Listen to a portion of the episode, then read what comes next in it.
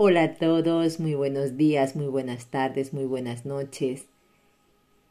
Un día más en los recordatorios de los posteos del camino yo soy. Una lectura que me hace siempre seguir aprendiendo, seguir teniendo una mejor calidad de vida aquí en la tierra y seguirme cuestionando muchas muchas, muchas preguntas. Así que mi misión es seguir aprendiendo y vivir el cielo aquí en la tierra. Así que vamos a ello. Camino yo soy. Apego. 19 de noviembre del 2020. Matías de Estéfano. Yo, lo que viví hoy en la pirámide fue muy intenso, como todos los días. Saludo a todos los guardias, hablo un momento con los camelleros, doy los buenos días al inspector y guardia de la entrada de la pirámide, subo, me presento ante la cámara y como los gatos, camino buscando el lugar donde la energía me llame a colocarme. Hoy había dos de las mujeres que vinieron al Egipto al viaje de octubre conmigo y dos chicos canadienses. Como siempre, no digo nada a nadie y me siento tratando de no incomodar a los demás. Si la energía lo requiere, aguardo en silencio o comienzo a sintonizar con canticos y respiraciones. Cuando la configuración se formó, sentí la presencia de la energía creadora, una presencia muy intensa femenina y masculina, y reconocí la masculina. Era la, una energía perteneciente a Petat, una de las divinidades egipcias relacionadas a la creación del universo.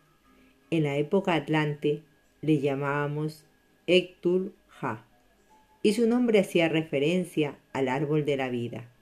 Al sentirle, supe que en mi imaginación debía abrir una puerta invisible que me llamara a observar los códigos que había allí en la interdimensionalidad.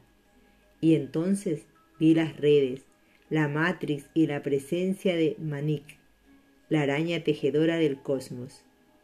Petat se posicionó delante de mí y me dijo, vamos al principio. Y en ese instante se fue la luz eléctrica y quedamos en completa oscuridad, como si flotásemos en el universo. Su voz femenina y masculina se intercalaban para mostrar los aspectos del Creador. Y la Creadora podía ver en la oscuridad todas las conexiones. Una enorme red mostraba la manifestación de la existencia misma, el entramado, y como cada cuerda se unía en los corazones de todos los seres vivos. Manit tejía intensamente, y entonces vi algo que hacía años no percibía, el canal de Shiv. Soy el pasillo interdimensional. Yo recuerdo que la primera vez que lo, que lo recordé fue cuando tenía 14 o 15 años. Una suerte de pasillo infinito que aparentaba recto, pero en realidad era espiralado, como un rulo que atravesaba todo el universo enroscándose sobre sí mismo, como las cadenas de ADN ahora que lo pienso, y desde allí podía accederse a todas las realidades, a todos los mundos y dimensiones. Estaba su guardián, una entidad que habitaba cada rincón. Él me abría las puertas cuando solo era tú. Soy yo, Gan. El guardián me mostraba las puertas, caminos cortos para llegar a todos lados. Yo, en entramado era fantástico como un arpa en forma de espiral, con todas sus cuerdas en todas direcciones, creando una red preciosa. Cada ser estaba conectado a Shiv, y sus latidos resonaban en el pasillo como una canción indefinida e infinita. Hoy volví a entrar a Shiv, y muchos seres hablaban a través de sus ramas, de sus portales. Decía, las puertas se están abriendo, pues cada uno de vosotros es una puerta. Lo que noté es que la kundalini es como ese canal de Shiv, como una espiral que conecta todo, y que sus niveles se encuentran desconectados por la incoherencia, por la incapacidad de mantener un flujo de conexión entre las partes de nuestro ser. Pero al trabajarnos la coherencia cada día más y más, es como si las partes se unieran. La imagen que veo es como si muchas grúas estuvieran tomando los cilindros de un, conductor, de un conducto gigante y estuvieran alineándolas a todas como partes de un telescopio, y en el momento en que estén todas en su posición podremos ver perfectamente hacia el otro lado. Soy, y así las puertas se abrirán. Yo pude verlas, era muy grande, infinito, impresionante, engranajes que se alineaban entre todos, y mediante el interior podíamos ver la luz del centro. Lo que antes veíamos por destello podía verse perfecto desde el sitio en que cada uno se encontraba. Soy. La pregunta sería, si estarán dispuestos a atravesar las puertas. Yo, ¿por qué? Soy el miedo a lo que hay del otro lado. Todo ser vivo se aferra a lo que conoce, pues el miedo a lo desconocido produce inseguridad, duda y hace que uno vuelva a lo de siempre, cayendo en las garras del subconsciente una y otra vez. Malo conocido. La luz de la conciencia puede cegar a muchos que han estado acostumbrados a vivir en las sombras. Sus ojos pueden adaptarse tan rápido. Necesitan tiempo. Sus ojos no pueden adaptarse tan rápidamente. Necesitan tiempo. Yo, como cuando despertamos, si tenemos las cortinas bien cerradas, como los ojos, que alguien abra las cortinas de golpe, con un sol de media mañana encima, puede quemarnos la retina. Soy, y lo único que verás así son lucecitas de colores de destellos irreales, impidiéndote ver la verdad, ilusiones.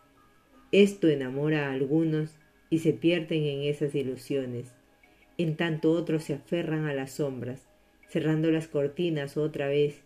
Necesitan tiempo de adaptación, paso a paso. Yo, y está bien, cada uno tiene su ritmo, no se puede forzar a nadie. Soy, a no ser que hayan decidido estar al servicio, y si se convierta en un deber.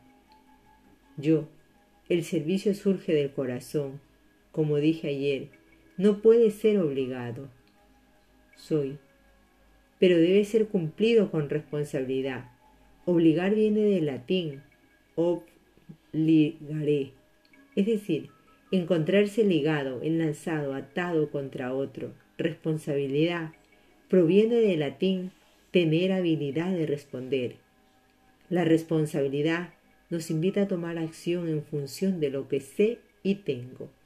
Servicio viene del indoeuropeo ser, que significa proteger, protec, poner techo a algo, cubrirlo. Y hay dos formas en que la gente está al servicio. La primera es al servicio de supervivencia y la segunda al servicio de la trascendencia. Yo, ¿qué sería el servidor de supervivencia? ¿El servicio de supervivencia? Soy. El servicio a la supervivencia es lo que conoces con la palabra apego. En el mundo de la conciencia y a la espiritualidad, el concepto tener apego a las cosas se refiere a que tienes mucha estima, cariño, aprecio por algo, llegando a considerar impensable el hecho de dejarlo o abandonarlo, de soltar y dejar ir. Así la idea de desapegarse es fundamentalmente dejar ir las cosas, soltarlas, no aferrarse a nada. Pero la mayoría de las veces en el mundo espiritual humano se confunde el desapego con el abandono. Abandonar es dejar de lado, pasarse a otro bando, a la otra banda, ya que el concepto abandonar proviene de cambiar de discurso del indoeuropeo VA, que es hablar. Por ello el concepto de desapegarse hoy se confunde con el cambio de discurso en el que la persona, en lugar de tomar responsabilidad sobre aquello, sobre lo cual se había pegado, decide simplemente dejarlo ir a la deriva, negándolo, abandonándolo. Se ve al apego como la idea de despojarse de todo vínculo emocional y material para sentirse liberado. Y la verdad es que alguien sin conciencia de los vínculos es puro aire de incapacidad de manifestación. Ahora vamos al origen de la palabra apego. La misma proviene del indoeuropeo pei, que significa gordura, leche, grasa, y que dio al origen del latín pix,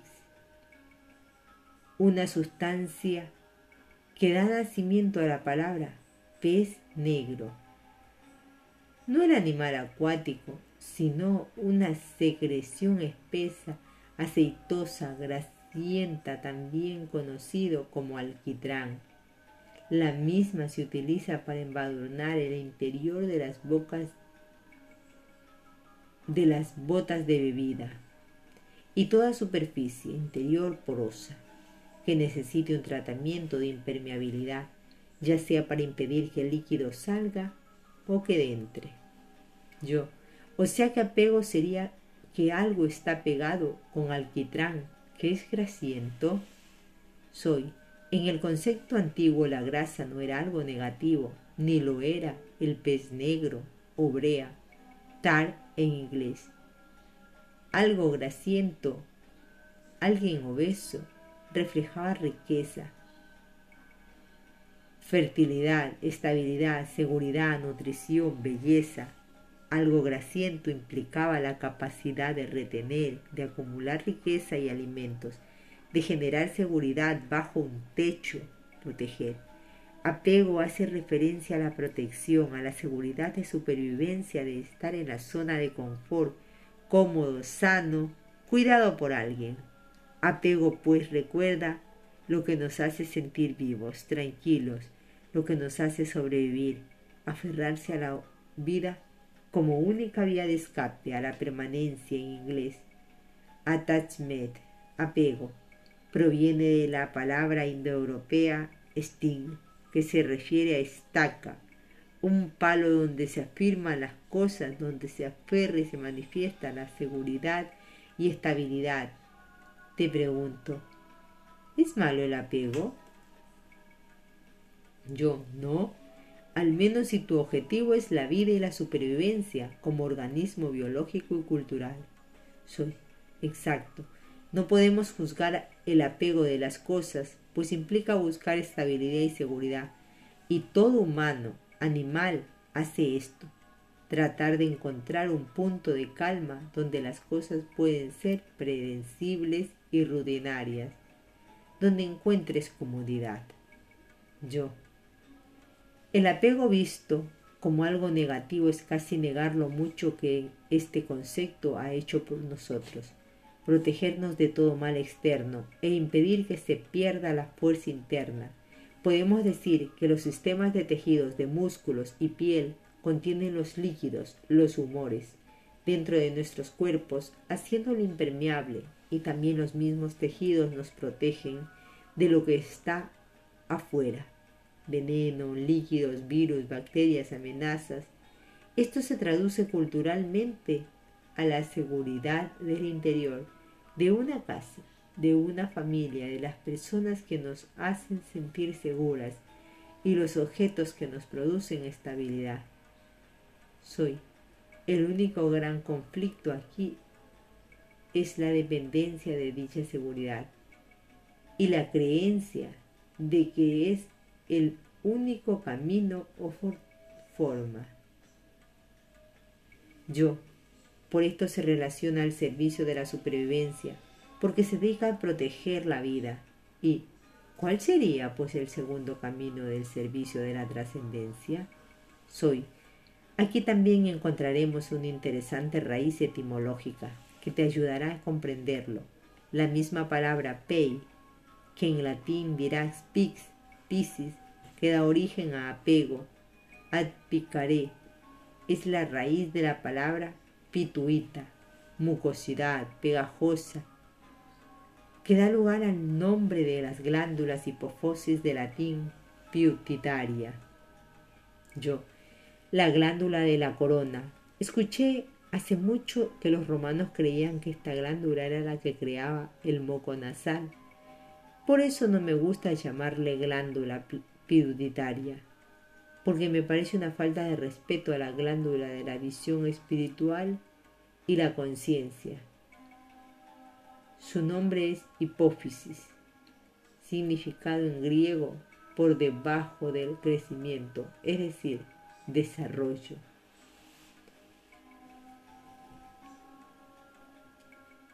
Soy.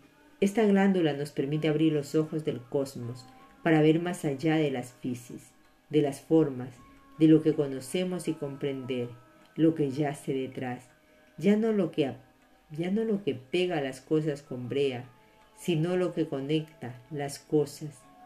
La red, aquí encuentras el concepto de desapego. El desapego en el es el servicio de la trascendencia, donde dejas de pensar en proteger la vida y empiezas a pensar en proteger la existencia. La existencia abarca mucho más, fuera de una simple vida humana, va a la conexión entre todos los seres a través del tiempo y del espacio, sin límites. El desapego no implica dejar los vínculos y la materia, sino comprender que es imposible dejarlos, pues tú eres parte de todos y que no estás atado a ninguno, sino conectados a cada uno como un tejido. No perteneces a uno, eres todo. Así, la hipófisis te permite ver la unidad de las cosas, poniéndote al servicio de lo que fue, es y será, sin necesidad de aferrarte a lo que es. El desapego es despertar a ver con mayor amplitud el rol de la vida en la existencia. Y ya no dependes de la vida, pero tampoco te apartas de ella. No le abandonas, sino que le cuidas, le proteges, la impulsas a desarrollarse. Yo, desapegarse no es dejar ir, es amar sin límites, comprender su eterna capacidad de transformarse. Soy, ahora Piensa en todas las cosas que te detienen, como parado sobre alquitrán, sumergiéndote en brea, las cosas a las que te apegas en la vida, aquello a lo que sirves con la necesidad de sobrevivir. ¿Cuáles son las cosas que temes cambiar y transformar y que prefieres dejar como están para sentirte seguro? Aún así, sepas que es una falsa seguridad y luego reconoces. ¿Has sido responsable de aquello que preguntas haberte desapegado? ¿Son tus desapegos equilibrados o simplemente reacciones abandónicas? Toma conciencia de ambos, pues ni uno ni el otro te llevarán a la libertad real. Yo, ¿y dónde la encontraré? Soy en el gozo de disfrutar las cosas mientras duren, responsabilizándote de ellas con amor y celebrando el momento en que se transforman para seguir su curso de evolución y expansión. Allí encontrarás la libertad, en el punto medio entre el apego y el desapego, en el amor de la conciencia.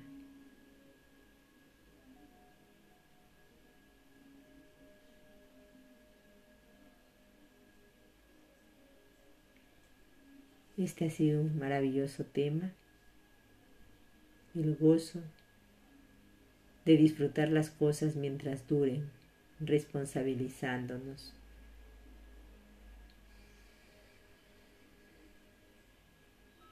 Muchas gracias por escuchar. Nos escuchamos en un siguiente posteo. Namaste.